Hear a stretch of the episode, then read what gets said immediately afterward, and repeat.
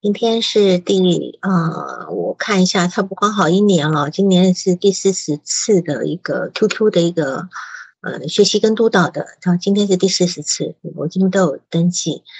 然后嗯，我现在重申一下哈，因为毕竟只有一个小时的时间，所以我们一般的督导呢，其实是以教学督导为主。因为如果说我们今天要做案例督导的话呢，可能要很。很细的部分，那因为一般交上来的案例也也就是，呃，怎么讲，不是细到非常可以做到整个案例的过程督导，所以我一方面会在这个督导里面找出比较共性的部分，然后有点教学督导的味道，然后顺便也能够给咨询师一些方向，一些呃，就是怎么去往下走的一些方向，还有需要注意的点。那今天是呃东东老师对吧？东东老师在吗？哎，对对对，你好，你好，你好，你好，王老师。是，那时间到了，要不然你先报告你的案例好吗？嗯，好的好的，哎，能听见吗？我的声音？哎，很清楚。诶，好的，各位各位老师，嗯，大家好。嗯，我呢是因为我是一名高中的老师，嗯，所以我的学就有在学生中就有一个学生，这个学生呢他是，嗯，来咨询的时候就是高二的第一学期，是个男生，然后呢，因为当时是没法在学校读书了，就是经常频频的请假，所以班主任老师和家长都非常的忧虑，然后带到咨询室来的。嗯哼。嗯，这个男孩刚刚来的时候呢，嗯，他的这个嗯躯体状况呢，就是这个眼神显得那个睡眠不太好，然后呢比较焦虑，嗯，反那但是呢，他的身就是头头发和身体的衣服那些收拾得很整洁，这是一个非常啊对自我形象非常注意的一个男孩。嗯嗯，他咨询他咨询的这个。嗯，咨询的这个当时这种情况呢，我们问问他，就是他这个当时他最开始来的时候是不是很愿意来？因为他当时可能对这个咨询这一块不是很了解，呃，然后在这个最开始来了解到的情况呢，就是嗯，他那个第一个是觉得在学校里边，嗯，他当时的这个一方面呢是他的身体状况。就是青春期的孩子性发育过程中，他对他的性比较在意，嗯，他老觉得自己的这个性发育不正常。哦，你是说性发育的部分比较在意是吗？哪一种？对，他就觉得，就是老是觉得自己的，比如说他老老觉得，比如说最开始的时候，他是觉得自己的，呃，阴茎比较小，呃，第二个呢是。是第二个呢，是他觉得自己的包皮过长，嗯，这个最开始的时候啊是这样的一个反应，然后呢后来就是，嗯，他觉得那个学习上的时候，他觉得自己学习成绩一旦一旦不好，比如说这次考不好，啊，或者说达不到老师的要求的时候，他的焦虑就出出来了，出来以后呢，他就没法去上学，他觉得。就是自己没有那个动力去上学，然后我说你没上学的时候你去干啥呢？他说没上学的时候，嗯，就在家，然后呢，有时候就如果妈妈他们父母他妈他和他妈妈在家，他爸爸长期在外工作，然后他嗯他说妈妈如果不把拿手机给他不拿手机给他的时候，他就到网吧去上网打游戏。他说打游戏的时候心里面要舒服一点，嗯。第一次咨询呢，我就是主要是了解了一下他的情况，就说他告诉你说他跑到网吧去打游戏。第一次咨询我主要是，哦哦，你总共做了几次？我做了八次，做了八次是，已经做了八次了。嗯嗯嗯嗯，那你是这个学校的老的老师是吧？嗯，对。然后你说什么？我我是学校的心理心理心理老师。哦，那你他是你的直属学生吗？就是你有教他们班吗？很清楚啊，我们我听得很清楚。你听不清楚我们声音吗？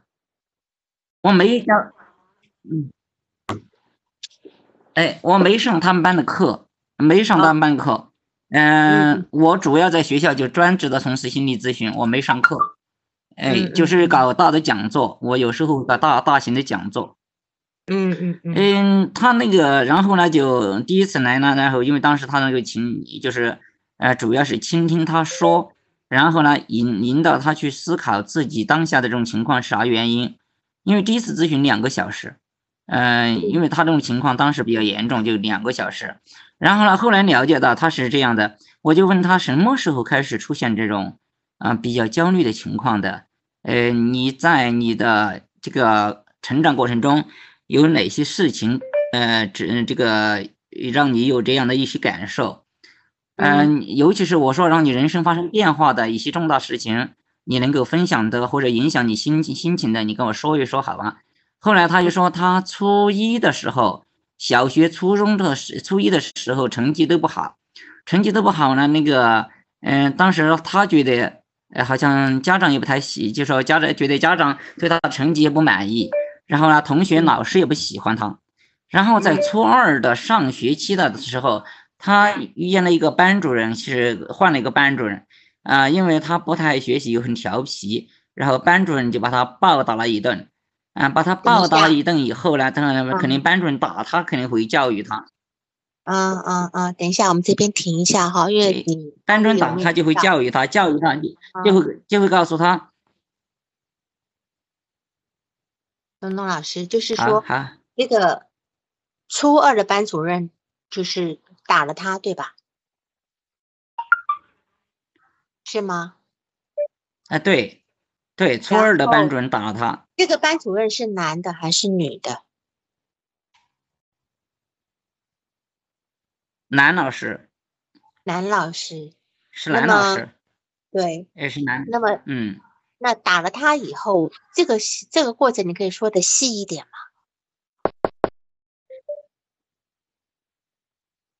哎，对，这个过程是这样的，班主任打他。打他的时候呢，呃，是在办公室打的，没有在教室。呃，边打他就边骂他，呃，然后就说你这样，啊，你这样这样这样这样，就就是按照我们这里话话说，就是说你这样做个小混混，这样这样这样当当一个烂农，以后你一辈子就完了。你学习不好，啥都干不成。你只要学习不好，一生你一辈子就完了。可能这样的理念给他植入的比较深，嗯。然后呢，他当时肯定这个打的对他的这个身体造成了他心理的一个变化，他也觉得老师说的有道理，呃，然后呢，他被暴打一顿以后呢，他就发生了变化，他的成绩就他就比较专注于学习，也比较努力。然后呢，这个高呃毕业这个经过一年多的努力以后呢，他高考考上了国家级重点，我们这里的一个国家级重点，呃，他是正式考考上的。呃，考的还比较好，家长、同学、老师都很满意，都觉得他还不错。呃，那当然，他还说的一个就是小学、初中的时候，嗯，哎，对，尤其是小学初二、呃初三以前的时候，他个子比较矮，个子比较矮呢，有时候有有时候会有些同学，嗯，就就就就就老说他矮嘛。哎，有因为在这个过程中，就有同学说，啊，你你长得矮，你长得很矮，是不是因为你？经常手就是我们这里叫撸管，就是手淫手多了嘛。嗯嗯嗯，你手淫多了就会长得矮啊。这这个语言可能也不一不止一词同学这样说他。嗯嗯嗯，于是这样的情况，他就后来在高中的时候，他就会出现一个情况，就是嗯，只要是他的成绩发生变化，或者他感觉到学业比较难的时候，嗯，他的焦虑就急急剧的上升。嗯啊，然后焦虑上升的时候，他紧张，他并且还讲了一个故事，是在初初中的时候，他紧张到哪一种程度来？考试有一次考试，他紧张，可能拿着拿着拿着试卷，他可能感觉题有点难，他一紧张，他就在考场上射了射精了。嗯嗯嗯，所以这样的事情可能对他对他来说有非常大的影响。啊，高中的时候呢，他就会，嗯，就会老觉得自己的，呃，性有问题，呃，阴茎有问题，呃，那然后呢，就是只要是成绩出现变化或者觉得达不到自己的标目标的时候，或者老师加加上标准的时候，他就会出现严重的焦虑。他他的焦虑就让他没法去上学那种感觉。嗯嗯，这就是嗯，然后后来到了高二，到了高二的时候，他们他当时是这种情况很严重，他就觉得他包皮过长，可能影响了他怎么怎么样，他老觉得哪里不舒服。后来又又要求他妈妈必须带他去做包皮手术，后来就把包皮手术也做了，嗯，做了以后好了一段时间，这样的情况好了一段时间以后呢，然后现在呢又开始出现，就是后来就是后来又开始出现这种焦虑。当然当时因为我在做这几次的过程中呢，啊，我好像我好像加上第一次不了做八次是即将近十次了。嗯，做第这一个做做到，我看好像是做到四次以后，这个孩子的成绩，嗯，因为开开始的时候是因为他对身体的那个影响，后头后来就要求退呃休学，他就休了学，因为他经常请假嘛。休了学以后呢，现就是去年下半年就开始就到了下一个年级，重新读高二，嗯。去去以后呢，他的咨询就是在这个过程中，在咨询的时候呢，他的成绩呢就开始稳步的上升，成绩确实上升的家长也很满意，老师也很满意。嗯，他现在在那个学国中，他是呃全年级一百多名，一甚至是一百名，一百名都都都做过。他以前的名次呢，一般是年级上这个五六百名，啊，所以所以他这个成绩，东东老师。钟老师，你这边暂停一下哈，就是说，他他是在二年级的时候重读，对吗？对他从诶重新，他相当于读了读了高二的第二学期，大概读了不到一个月，他就休学了。对，所以因为我碰过很多这样的孩子，就是说他们在很好的高中里面，呃，就是是就是。成绩不是那么的理想，以后呢，他就是休学，或者是说他其实成绩还不错，但是呢，他就是往下重读一年。那么后来我就开始怀疑这个这个状态，你说他是不能去学校吗？也不一定，他也是能够磕磕绊绊的去。后来我就去问，就是针对这个问题呢，我就比较深入的去讨论。后来我发现这些孩子有一些想法。他们的想法是什么呢？他们重读以后呢，他其实可以维持住一种自尊感。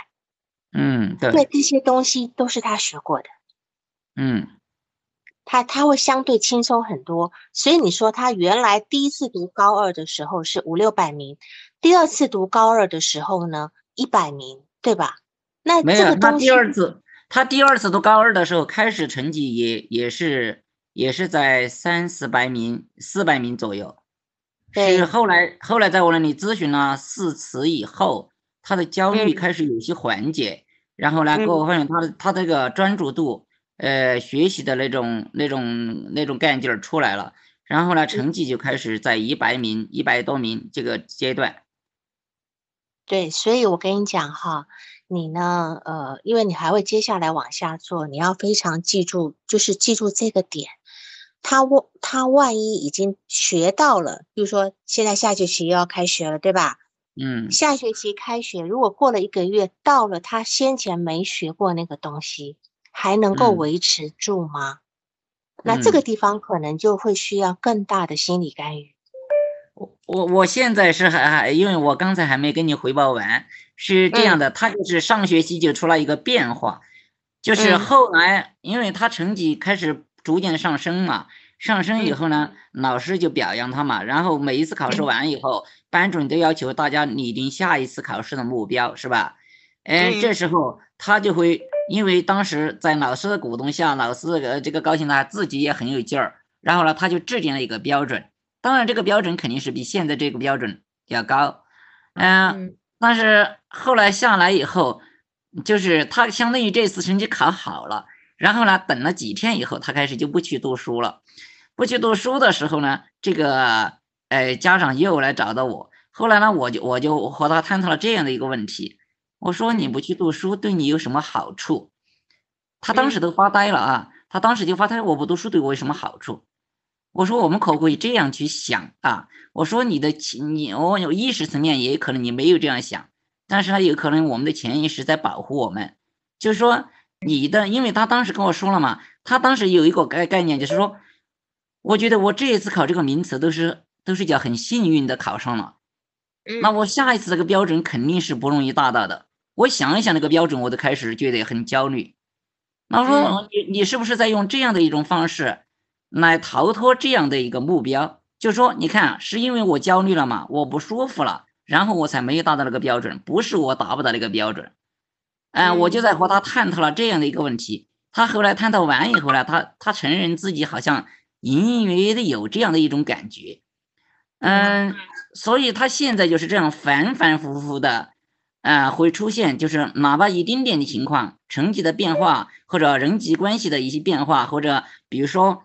比如说，这个有个同学，呃，看了他一眼，然后摆龙门阵，他就觉得同学可能在说他了，啊，尤其是呃，尤其是男生说的话，他就会觉得，因为这个孩子他基本上不没有到别的男生家去，呃呃睡过觉，啊，所以他特别在意的就是，他觉得好像这些男生都会嫌弃他，因为他初中有过那个经历嘛，他觉得自己的可能，呃，身体发育和性发育可能会受到别人的一个。呃，一个什么呃呃怎么样的一个看待，包括他的学习，所以他这种焦虑的情况就反反复复的。他最开始来的时候是在那个苏州大学的附属医院和成都的华西医院都诊断有呃粗那个粗呃那个轻度的抑郁和中度呃中是重度焦虑，嗯，就是这样的一个情况。我现在的一个困惑就是。嗯，我觉得我现在我用徐氏疗法也用了，啊，用这个认知疗法也用了，用催眠也用过一两次，嗯，可能我我本身的功底比较差一些嘛，就是就是他这样就是老是反反复复的出现，确实是有效果。这个包括他家长和他本人都觉得在我那里咨询是很有效果的，但是这个效果就说，啊，实际上这个时间都已经这么长了啊，这么长一学期的时间了。嗯，应该是一学期多了，他是假期就开始来的，一学期一一学期多了，那这个，嗯，效果我就觉得老是这样反反复。当然，这很现在呢有个好处就是现在间隔的时间要长一点了。嗯，他频率最高的时候，有时候一周来两次都可能，两三次都可能。嗯，现在呢一般情况下是半个月到二十来天可能来来一次。嗯，就是现在，我觉得接下来他可能这学期还要来，他还会遇到一些情况，尤其是这个疫情期间，他在家，呃，嗯，这个再加上下来学业，我就在想，这个接下来我从哪些方面去进行？他这样的，他有一个情况就是，嗯，他现在呢也很配合，也很支一个信任我，嗯，但是我给他布置的那个，比如说记录自己焦虑的情绪感受。和自己应对的方法的这种情绪日记，他呃很难得写一次，他基本上就是没咋写，偶尔的写一次。嗯，当当然这个孩子有个好处，他比较爱运动。我我因为我我我一般我的咨询我会布置他们写兴趣日记或运动，所以呢这个运动上他还至少每一周会打一场球，呃这一块我觉得还还可以。嗯，现在我的困惑就是想请您指导的，就是。我接下来从哪些方向去做？嗯，当然，他这个孩子的家庭情况，我刚才说了漏了一点，他的妈妈是一个护护士长，一个医院的护士长，呃，爸爸长期在这个外地工作，嗯，从这个孩子的情况看来，他尤其是有一段特别焦虑的时候，他的父亲回来陪伴的时候，他的焦虑情况就要好得多，嗯，呃，他的妈妈可能焦虑比。比他的妈妈对他可能这种焦虑比他爸爸这个要严重一些，爸爸呢可能宽容度要大一些。另外呢，他说呢一个小时候他有一次，小时候嗯他在他妈妈单位，妈妈去忙了，他一个人在那里无聊玩，他就跑到街上去，跑到街上去玩，那些小孩子又不怎怎么和他玩的时候，他非常的孤单无聊。然后呢，突然间看见他爸爸回来了，他当时非常高兴。嗯，这一个场景呢，我觉得对他这个孩子来说，应该也有一定的意意义。就是说，哎，他的形成的根源应该在这个地方也能看得出一些东西。嗯，我就想请你指导一下，我接下来从哪些方面去工作？嗯，对他这个个案来说，因为现在高中生，嗯的焦虑情况比较严重。当然，我们这里呢，因为我是一个县城的学校，呃，我们这里呢，这个我们是一个嗯那个劳务输出大县，这个留守儿童相对比较多一些。嗯，这个家长的焦虑和学生的焦虑，我觉得交织在一起。我们怎么处理这样的一些焦虑情况？从哪些方面去做工作？嗯，更能有效？我想得到您的指导。嗯，现在是这样子，因为他毕竟才是一个呃，就是一个高中二年级的孩子哈。那么重要的强调。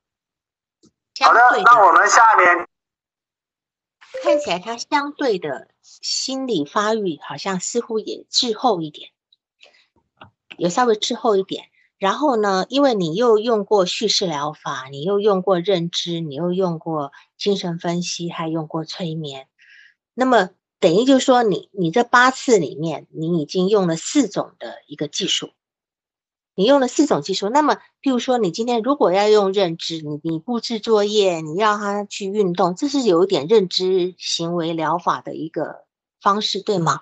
嗯，对，对。但是你现在接下来要往后走的是要去突破他内心最后的那个心房，就是说他今天这个焦虑到底给他带来什么样？就像你刚问过他的，你不学习有什么好处，对吧？你要去突破你不学习有什么好处，或者是说你今天要去找你今天这个焦虑症给你带来什么样的好处？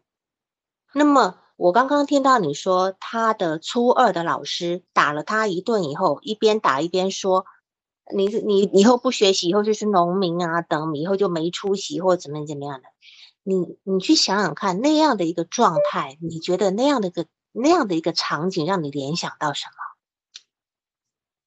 么？呃，一个男老师对一个男的，然后然后再一个办公室里面这么。边打边骂他，这个状态让你联想到什么？你说我吗？重要的，对你能够联想到什么？因为这个是他很重要的一个转折点。我觉得那个老师当时是不是也有一点他父亲的一个背影？对呀，就是说，事实上，他那个老师的那样的打法、那样的骂法，就好像一个爸爸在打孩子，你不觉得吗？对对，有那样的感觉，所以这个孩子他可能，因为他你在叙述里面，他对爸爸是感觉比较好，对吧？嗯。对妈妈是蛮蛮抵触的。那么你也说过，爸爸在的时候，他有一段时间焦虑状态好一点。对。所以事实上，他今天可能在这个成成长过程中是缺乏父亲的这个部分。那么这个缺乏这个父亲的部分，并没有对他。让他造成对男性的抵触，而是反而他很想接受这样的一个男性的一个呃教导，或者是引导。要不然，正常一个高中的孩子正在叛逆期哦，如果在学校被老师这样打，有很多是打出是反效果的。嗯，对，对吧？按照你的，按照你是学校老师的经验，就是这个打法不一定会打出这么好的结果出来，还能够这么逆逆势成长，对吧？就反而让他。就是他今天就感觉到说，哎呀，终于有人管我了，因为他在他一直是一个放养状态。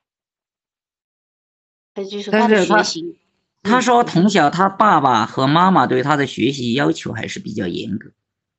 对呀，可是你不是也说他回家都自主学习吗？他妈妈工作很忙啊，你想想看，他妈妈是个护士长，这个护士长难道不用倒班的吗？对对对，要倒班对吧？所以他小时候谁在？他爸爸又总在外省，那么请问，再怎么在意他的学习，也没有办法盯他呀？那是谁在小时候是谁在看照顾他？你知道吗？这点谁在照顾他？嗯，他他说小时候是他的外公外婆带带了他一段，后来小学的时候基本上就是妈妈妈妈带，妈妈要妈妈要倒班呀。对，妈妈，妈妈后来是到初中以后，呃，才是，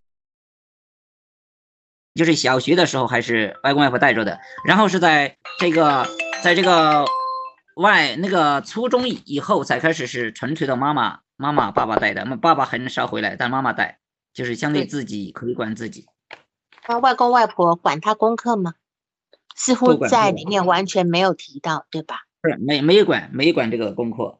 是，所以这个孩子他在小学到初一的时候，他的学习成绩都是不好的。你也说过，对吧？对，他成绩不好，那么所以他内在有一个非常糟糕的自己，就是他成绩是不好的，他是矮小的，他阴茎是短的。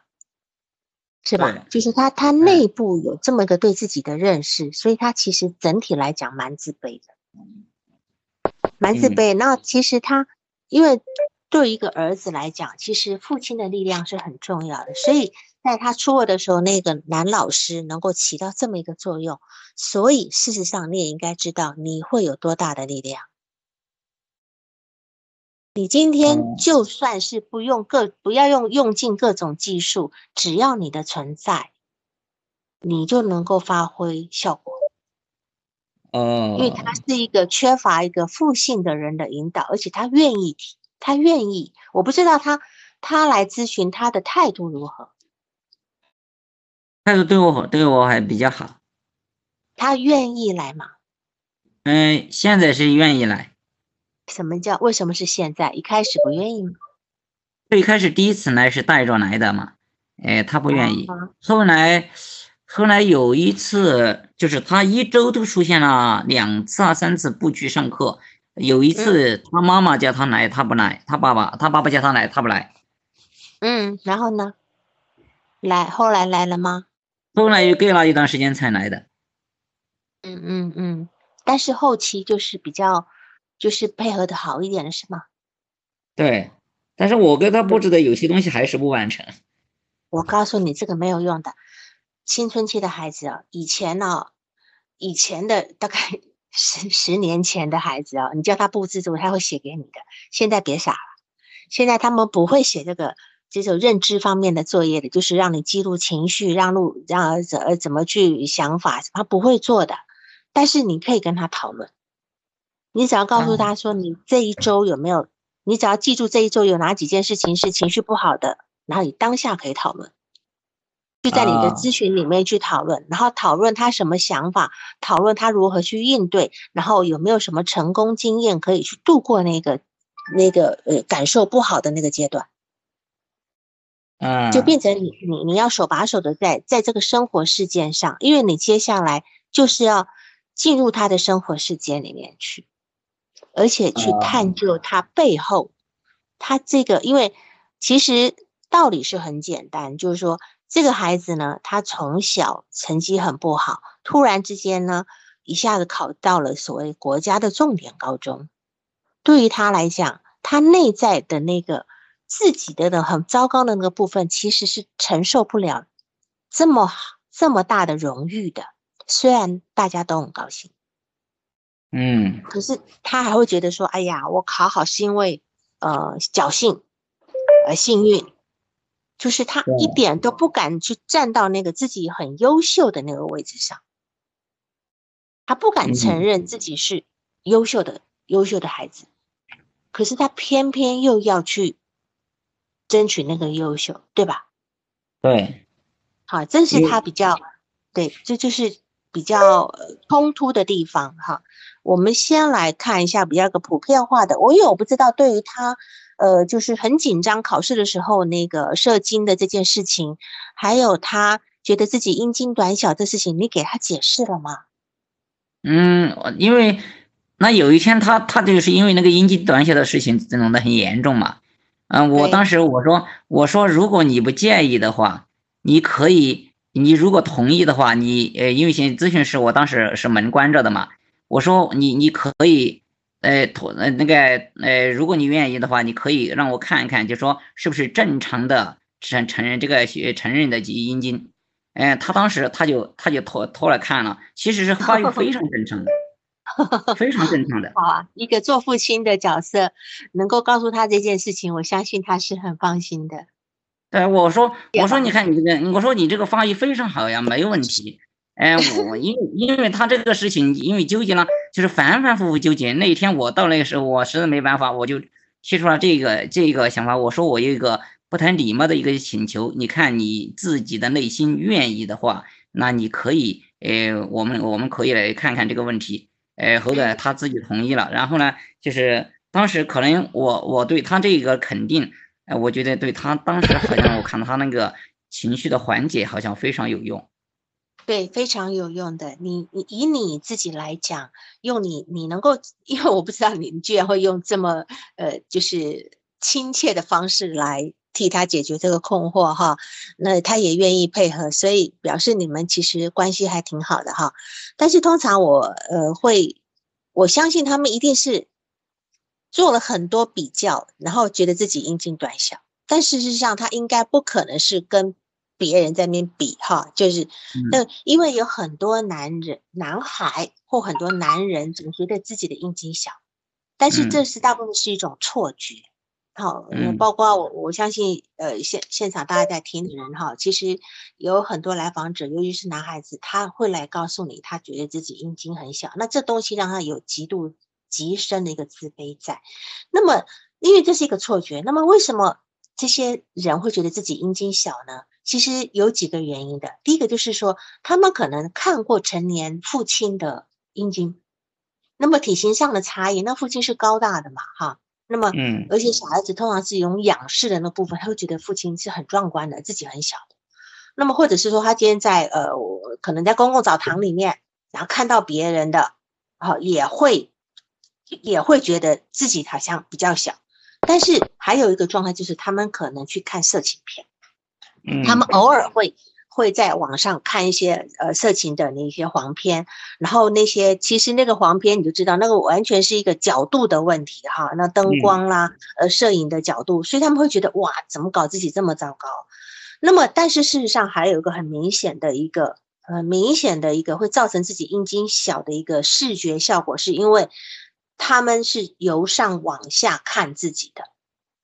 但是如果说这个部分是从镜子里去看的时候，其实视觉效果是不一样的，这是一个角度问题。如果他今天是从镜子反射出来去看到自己的，其实那个那种感大小的感觉，跟你自己由上往下看是不一样的。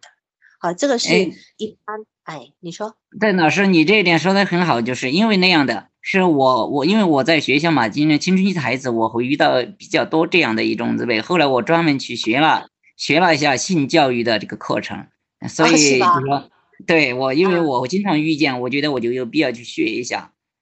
对，是，就是说这样的能够给他们一些解释的话呢，其实对他们的心理健康发育是很有很有帮助的。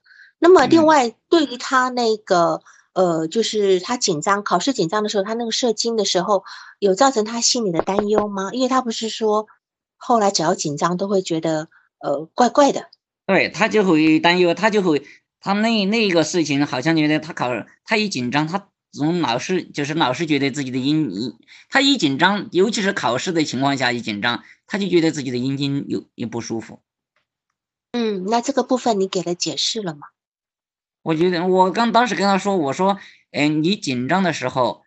那你的身体会干啥？然后我引导他去思考这个问题。我说你的注意力集中在那里，那当然那那个地方的神经就比较紧张。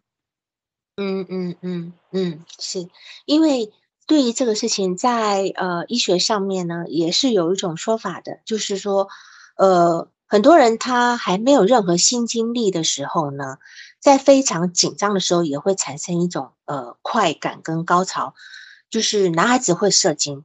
女孩子会有一种呃阴道收缩的痉挛的一种部分，那你说这个比例有多少呢？就很难说，很难说哈。但是最常引发那种性快感高潮的紧张事件就是考试，因为我碰过非常多这样的案例啊，譬如说呃考试时间快到了，题目没做完了，然后就他会有这种感觉，或者还有甚至有很多人是。在梦遗呢，哈，就是呃，在男孩子在梦遗的时候呢，是因为他梦到考试紧张，他梦到在那考试。这个孩子现在就特别担心考试紧张，考试的时候紧张，然后自己已经，他觉得那样的话就很难堪了。我我我也有有一段，他就他就经常在说这个问题。对，所以今天这件事情呢，除了除了是一个生理常识，我们要让他知道之外呢，也是定他的一个心，因为这件事情对他的影响是无限大的。他可能以后长大总要怀着这个这样的一个恐惧感，哈，担心丢脸了。那么，因为这种紧张性的呃快感呢，在在一种非常高度紧张的时候呢，他或许不，其实是一般人，他不一定是限定在考试中，有人是在呃坐过过山车啦，还有蹦极啦，啊，甚至你今天上台演讲都有可能会发生的。好，你要告诉他把这事情稍微拓宽一点，只要是紧张都有可能。所以，一般这种紧张性的这种高潮呢，射精，它其实不是一种病，那也不不需要治疗，它只要理解，呃，这是一种生理现象就好，只要不要过分频繁，因为这样的一个紧张而射精的经状态是不经过勃起。其实您的意思就是让它正常化，是吧？对，因为这是一个，在我现在讲的这些是一个是一个生理知识，生理涵盖心理的知识，他只要知道了。他就不会那么焦虑了。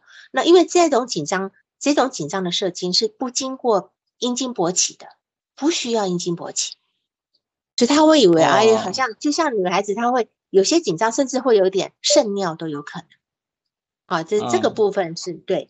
然后，呃，就说，那么为什么就是说紧张的时候，你也要告诉他，为什么紧张的时候会发生快感？好，会发生快感呢？因为，因为这个时候，譬如说。有些人他跑步高潮的时候，我记得我前几次曾经提过，一个人他在做一些呃很辛苦的运动的时候呢，是是有会产生一种兴奋感的，一种兴奋感跟性是完全无关的，它是起因于人体分泌的内啡肽，内分肽会让对内分肽这个部分，所以他今天这个紧张也会引发内分肽。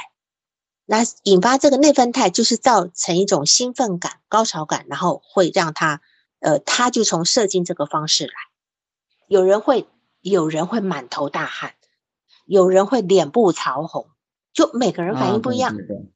对，每个人反应不一样，就所以他是这样反应，你就该讲你会是这样。那那有些女孩子为了脸红而觉得非常的非常的呃，就是苦恼嘛，对吧？哈，那你只要让他知道原因就好了。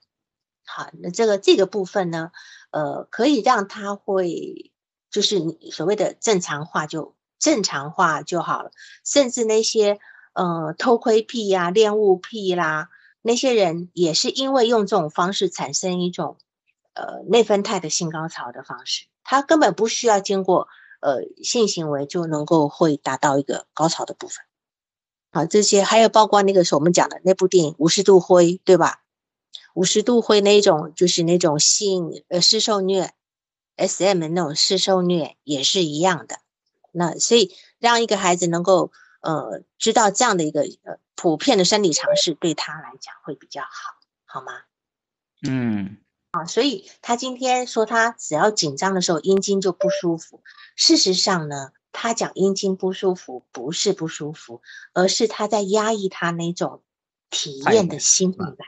对他，他也不好意思说，我我一紧张的时候就觉得下面特别的，而是因为他，因为他有这种羞耻感嘛，所以他会觉得这个，这他会把这种感觉，呃，称作不舒服。啊，这样。那我我在想这种，老师我在想这种情况，就是说，相当于在这个地方它是合意的，就是说，哎，从身体的角度是合意的，那么有时候是不是他会？他和他的身体是不是会自觉的去从中去运作来获益或这种益？呃，怎么说呢？因为这个部分它是不是获益是另外一件事情，因为他他并没有用这种方式来刻意去追逐这种方式。如果他今天追逐这个方式，那就是获益的。哦，他现在很他现在很苦恼。啊，对对，原因是因为他不懂。嗯。啊，那么你先让他懂，懂，那么他可以，他如果真的我，而且哈，我相信他一定长手赢。你问过这个问题吗？我问过他手淫的次数呢，他说你基本上有时候一周一两次吧，还比较正常，我觉得。呃，你觉得很正常，可是他觉得会影响到他发育。啊，对，有可能。对，因为他他人家这么一说，你说初中孩子，我大家都会开这种玩笑嘛。我这样跟他说过，我说青春期的孩子，因为我知道我我因为经常接这样的案例嘛，我就跟他说，我说，呃，我说你，我就当时问他的手淫，我说，因为我知道有些孩子手淫了以后就产生很多的问题，我说，其实作为青春期的孩子的性发育和性发泄的一种渠道。手淫其实是撸一撸更健康，我是这样跟他说的。呃，但是我说啊，我说了，但是不能，就说呃，就说不能对身体造成伤害，就是说你至少手淫以后，你自己的精神状态和身体状态是舒服的。那如果不舒服，那就说明你就手淫过度了。是，但是他似乎有那种观念，就是好像啊，像手淫造成他长不高的这种担忧。哎，对，他有这样担忧。对。所以这个部分，OK，那我们技术追追上这里边技术的是，这是技术对对，对，这个部分也是可能你要去，我们首先要把他的焦虑源先去去掉。好，那我们刚刚谈论的是身体方面的焦虑焦虑来源，对吧？那么他还有什么焦虑来源呢？学习的。我知道他学习担心学不好啊，可是他的反应是他又跑他他就跑回家去打游戏了呀，那这怎么会担心学不好呢？他他他当时跟我解释的就是说我没法静下心来学习了，那我现在呃怕进教室，呃，那所以我当时才跟他探探讨，我说你既然担心学习，你又怕怕进学校进教室，那是不是你这种？这种焦虑是不是都给你带来的是一种获益的？就说你从中得到了些什么东西？嗯，我刚才刚刚才我也跟你汇报了，就说第一个是不是啊？你这个目标没达到，你有个理由了啊？我就这样跟他探讨的。就是说，对于他来讲啊，有可能疾病是一个获益。我今天有焦虑症，我书读不好，我有理由，对吧？因为我生病，因为他今天。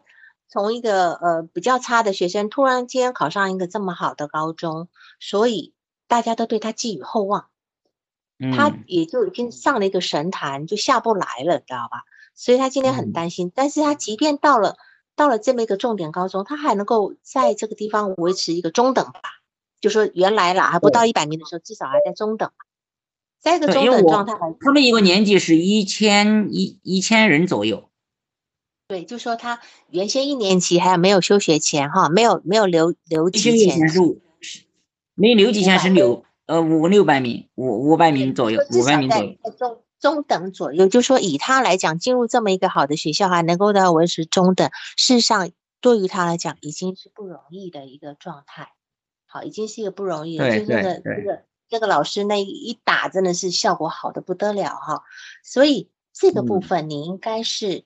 因为他毕竟还是一个孩子，这这孩子我们主要他是我们的来访者，但是我们必须要跟父母去工作。我们今天跟父母工作都要以孩子为主，就是说，因为我觉得他还是很需要父性的父亲的这个东这个部分进来，嗯，呼吸能够起到很大的作用，这也是你可以去工作的一个点，这样子。然后你提到了他的动力学诊断。你提到的动力学诊断是是一个什么冲突呢？哎，我我我我都有点忘了。你说是自我存在存在自我认同障碍，对吧？对，我觉得他有有一种自我认同障碍。那么他自我跟外界的要求的冲突是什么？就是。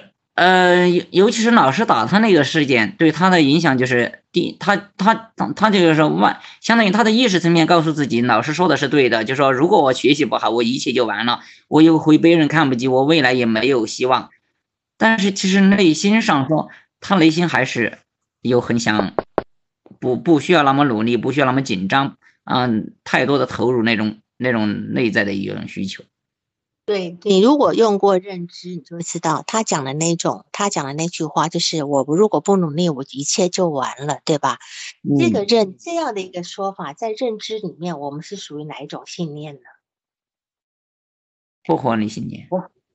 我知道是不合理信念，不合信念不合理信念有十多种，这是哪一类型的不合理信念呢？嗯，我也是有点懵了，我我一时想不起来了。它是属于糟糕至极的啊，对对对，糟糕至极的不合理信念，就是我只要有一小点不好，我就全盘，我这辈子就全完了的这个部分。他完全忽略掉中间有很多点，所以这个东西是你要去跟他挑战的。就像你今天这一次考不好，不代表你一辈子就完了嘛，对吧？嗯。因为我们现在大人总是会这样子去无限的去延伸你的糟糕点，啊，就糟糕自己这个糟糕点。所以这个部分是你要去工作，也至少把他这个信念给给调回来，要不然他他就会在某一个点上，他一焦虑，我这个这次一考坏，我就干脆全撤。嗯，这个我跟他探讨过一次，哎，当时我就说我嘛，因为我当时毕业的时候是个专科，然后我就我就让跟他说我当时的感觉和现在在同样的作为教师系统，然后我现在的一个影响力和我自己的现在的一个情况，嗯，我当时探讨了一下这个东西。是，然后你提到他那个呃存在自我认同障碍哈，一般来讲也可以说呃自我认知障碍，因为。因为这个呃，像那个有一个呃有一个心理学家很有名叫卡伦霍尼啊，他把一个人分为真我、真真实真我，还有实际的我跟理想的我。等于说，对于一个年孩子来讲，正在青春期的孩子，他最重要就是要去完成这个自我同一性。嗯，自我同一性，那这个部分也是也是那个也是那个呃，就是那埃里克森的。那个人格发展阶段，在青春期，他他必须去完成自我同一性，还有角色混乱的冲突。他如果这个地方能够做好的话呢，他一辈子他可能就很稳定的知道自己能做什么，不能做什么。他现在是完全不知道，所以他采取退缩的方式。因为你的诊断是重度焦虑、轻度抑郁，对吧？对。因为焦虑跟抑郁，它的表现是不一样的。对对对，那么你怎么去理解他的重度焦焦虑是什么？轻度抑郁又是什么？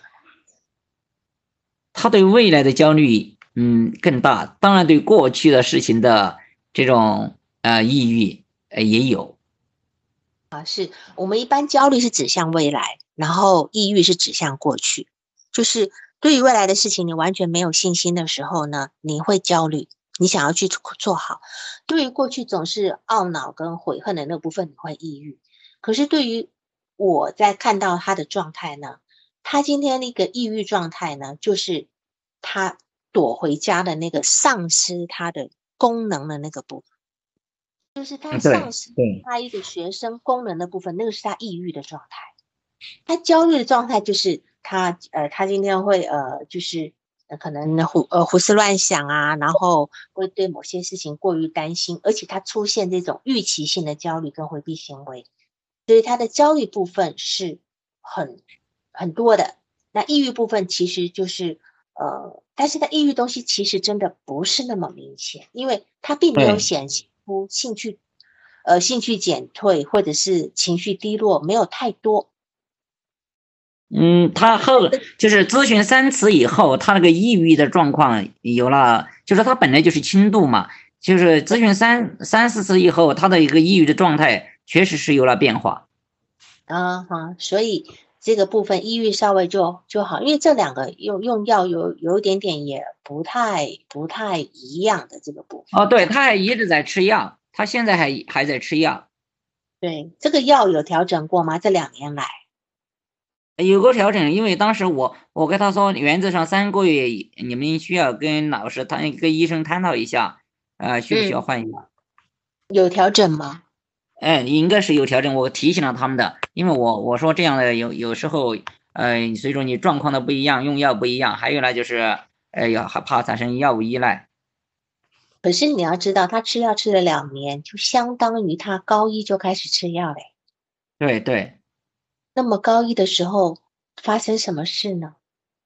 他刚刚进高一，应该是应该是正正式志得意满的时候，刚刚考上啊。嗯，是高一还是哪个是这个点？我我因为可能我我因为因为这这个疫情期间，我那个那个咨询记录本在单位就我就记不太清楚他的具体的时间。对，但这个东西我们时间是一个问题，就是说他当时为什么会去就医？谁觉得他有问题？因为一个人真的要跑到精神科去就医，其实没有很奇怪，是不会去的。嗯。一般都会比较抵触嘛，对吧？哈，他今天去了，而且吃药吃了两年，就表示，因为他现在也才高二啊，嗯，也才也那等于说他他可能在高一什么时候开始服药了？应该是高一多了一段时间以后，因为现在相当于如果不休学，他现在是高三了嘛。对呀，所以他一就是高一在服药嘛。那高一到底发生了什么事？这是哪个？因为我们要必须知道病是怎么开始的，怎么呈现。这是我们要去去探索的这个部分，你才知道哦，你对他整个谱系有一个了解，你才能够知道知道他整个演变是什么样，那接下来会怎么样？这是你要去清楚的这个部分。嗯，然后他当时也做了咨询，对吧？当时也做了咨询，为什么会停？啊，做了多久？这个东西也是当时他，哎，呃，当时他是因为他有时候预约不上，再加上他当时是，呃，好像是那个。好像是那个什么那个那个中考以后，那个假期到他爸爸苏州那那边去以后，然后去看的。中考中考以后，那你表示中考以后就要看病了？还还没有上，还没高一没多长时间就看了。就是这一块，我我。对，所以这个部分，而且你看哈，这个具体的就是这里，我我我我忽略了，我忽略了这个地方。对。他如果到苏州看，应该是到苏苏州呃精神卫生中心或者广济医院这两个地方，这两个地方可能性比较大，所以呢，等于是说苏州大学的附属医院哦哦，苏州，所以等于是说他他爸爸是很有概念的，因为既然他去找他爸爸，那他爸爸会带他去看医生，对吧？我我觉得这个部分，嗯他爸爸应该是能够起到很大的作用，这样子。然后我再看一下，嗯，所以刚才我们提到，就是说你接下来的一个工作状态，首先你要你要去在他爸爸没有办法呃陪在身边的这个状态，你是取代这个父亲角色的这个这个位置，然后你每次咨询的时候，你不用太焦虑。你不用太焦虑，我要用什么样的技术？因为已经没有技术可言了。我们跟青少年在工作，我们就是陪伴，我们陪伴青少年，因为他们其实就是还在一个自我很混淆的状态。我们成为一个标杆，或是我们成为一个呃，让让他让他能够看清自己，随时能够给他一个把扶手的一个对象就够了。只要你的存在，就是一个很大的治治愈。嗯，对，好，然后当然还有一点，你要去很重要的，你要去理解，就是说，在他心目中，他的父亲跟母亲看得出来，他跟父亲好，可是我们要去理解来访者的内在的一个客体关系，就是他跟母亲是一种什么关系，他跟父亲是一个什么样的关系。啊，那看来他跟他的内在的，而且他对他对他父母亲的评价是什么？这个部分，嗯，这个部分也能够很好的可以，他一定他跟他父亲的关系一定会呈现在跟你的咨询关系里面。啊，对对，这个你你要你慢慢就是从这种移情反移情里面，你要去知道，而且再加再接下来还有一个很重要的工作，就是你要去。探索他的各个方面的人际关系，他跟同学是什么关系？虽然他说同学取笑他，可是他现在已经是成绩还行的一个状态。那么他是怎么看待同学对于他总是请假的状态？他在乎吗？他他就是很在乎同学对他的看法。就是有一次咨询的时候，他就说啊。有一个女女生老问他什么，他觉得烦得很。然后呢，男生有时候就是，比如说几个男生摆龙门阵看了他，他也觉得烦的。什么呢？烦什么？他他就老觉得可能他们在嘲笑自己啊之类的。那嘲笑什么呢？你就一直往下问，他们嘲笑什么？嗯嗯，因为他一定有很多不合理的猜测跟幻想在那个地方。对，我们要去破除。所以每他每讲一个，你就接着后面问，他看你什么？你你想他们在说你什么？嗯，对，好，因为因为他可能会说出来你完全想不到的事情。嗯，这那这里我我我可不可以问，就说他们说你什么，对你又意味着什么？这个地方可不可以这样去追问？嗯，当当然可以啊，因为你要问的就是这个意思嘛，就是说他们说你什么，然后他们啊，他们说我呃很没用啊等等的哦，哪里没用？哪些事情呈现你没用？你就一直具体化，一直具体化下去。嗯嗯，好的，就就就追的的部分，然后让他自己，他会自己说说说说出来，把自己说明白了，因为他没有事实去支撑他的想法。对，这样的一个部分，就让他自己讲，我们不用，我们甚至不用去开导他，因为你开导他也是在没有事实的根据上去讲一些大道理。对，青少年我们一般就是这样子的去，这个这个就叫做。我们给他一个方向，让他去说着说着说明白自己原来是一个什么样的人，呃，我需要什么，我在意什么，这样子，可以慢慢去架构他一个所谓的自我同一性的部分，这样子。嗯嗯好，所以这这个地方呢，呃，其实就是在我们要做的事情，就是在不断的增强他他对他自己的一个自。信的部分认可是吧？自我对对，他自我认可的部分，因为这个部分才能够还有，甚至因为他其实是他确实是有值得你去呃称赞他的地方，因为他从能够那样的一个状态，总觉得别人觉得他不好的状态，然后到现在这个状态，但但是他现在还是觉得他没有办法好，他 hold 不住那个好。对对，就是确实是您说的对。他站在优秀那个位置，他会怕死。他事实上，呃，摔倒了再爬起来嘛。今天考不好，不代表我明天也考不好嘛，对吧？哈，所以这个部分是他他要去去真正能够去，呃，就是我们讲他心理能量强度要去 hold 住那个部分的。好，所以这个部分是他呃呃，就所谓呃自我同一性或自我自我认知的一个呃。处在一个危机的部分，是你要去扶持他的地方，也是你工作的重点，这样子。啊，对，谢谢。好，嗯，行。然后，嗯，我再看一下。嗯，你还有什么地方要讨论吗？有我们下一点时间。嗯。我我觉得您后面就是刚才跟我说的这些，我方向非常清楚了。嗯，我确实就是第一个呢，是在这个具体化的方向，虽然用了，但是就是用的不，就是可能相对于有时候时间上，嗯，可能自己在这方面方向上也没有那么呃专业，所以在这个上就是没有把它具体化下去，就是具体化了，但是可能有点点到为止。第二个呢，就是这个。呃，自我同一性的部分，那自我同一性的部分，这个我我的工作也做了，做的就是做的不够深入，确实是呃青春期的孩子自我同一性这一块儿，可能是需要一个深入的地方。嗯，我觉得这个非常非常感谢您，真的。嗯，对，只要是青春期孩子，这个地方都是重点，包括到大学都一样，都是重点。他们要确定自己是谁啊，自己在别人的眼里是一个什么样子，而且是一个正确的哦，不要自己胡思乱想猜测，呃，我阴茎小，我矮等等的哈，啊，然后呃，我将来要成为一个什么样的人，诶，都是一个合理的评估，这样他心里有个底，他就不会焦虑了，这样子。对对对，就是嗯。这个确实有时候，这个如果没有您的督导，我可能在这一部分就没有没有这么清晰。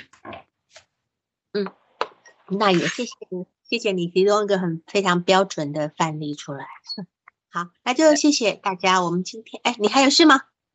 嗯嗯，没有，就是我我在想，就是这样的一个问题啊，因为我现在，呃，我们这边就是我们这个这这这边就是。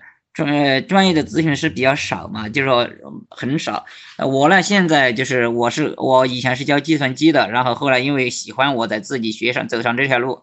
现在呢，就是我在负责我们全县的心理健康工作，那我经常会有一些讲座，那我就在想这个案例，他在我以后的讲座中，我从哪些方面去给青春期孩子讲座，能够引导他们，就说预防和减少他们的自我同一同一性的冲突。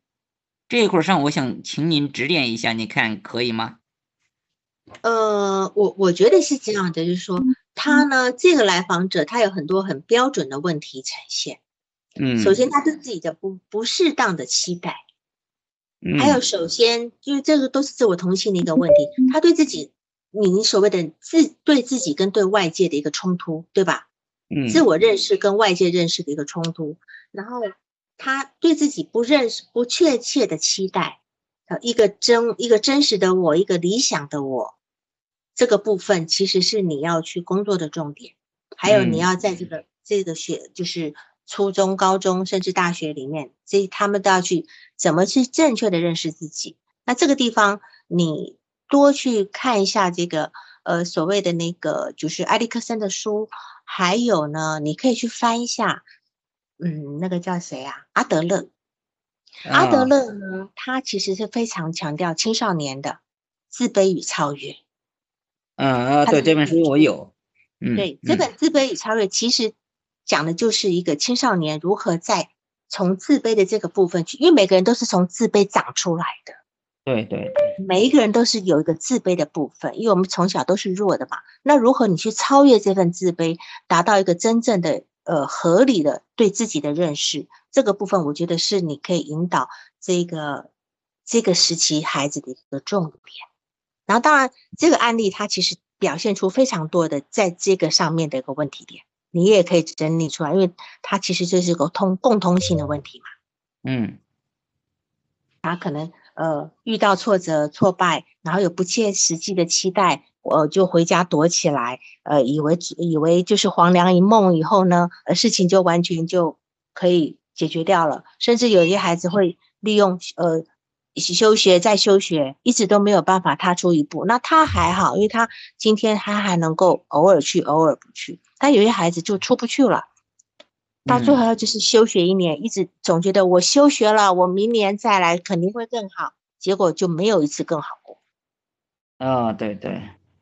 对我相信有那样的孩子，所以这个部分你应该也有很多呃，收集到很多的的相关的那些案例，但是但是你一定要然后截取一部分就可以了。嗯嗯嗯，因为因为青少年特别敏感，他如果知道哪里的案例的话，他只要知道以后，他可能整个人生都崩解。嗯嗯，当然，如果我是这样想的，如果我要。借用一个案例，第一个呢，我要处理；第二个呢，我可能是先要和他协商这个问题。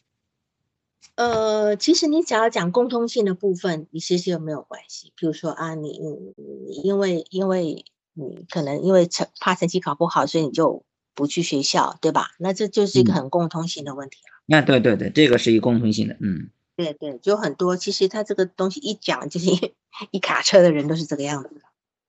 对对对。嗯，所以你今天在在做这些呃教示范教学的时候，你可以把这些共通性的问题有什么样的现象，你把它通通都整理出来。对，然后再配合一些呃实呃实际的例子，你你的演讲就会很丰富了。就是把所谓青少年这段时间可能发生什么样的一个危机跟问题。嗯，对哇，包括刚刚讲的那些。总觉得自己阴茎短小，其实虽然讲起来很好笑，可是确实很重要。嗯，对，好吗？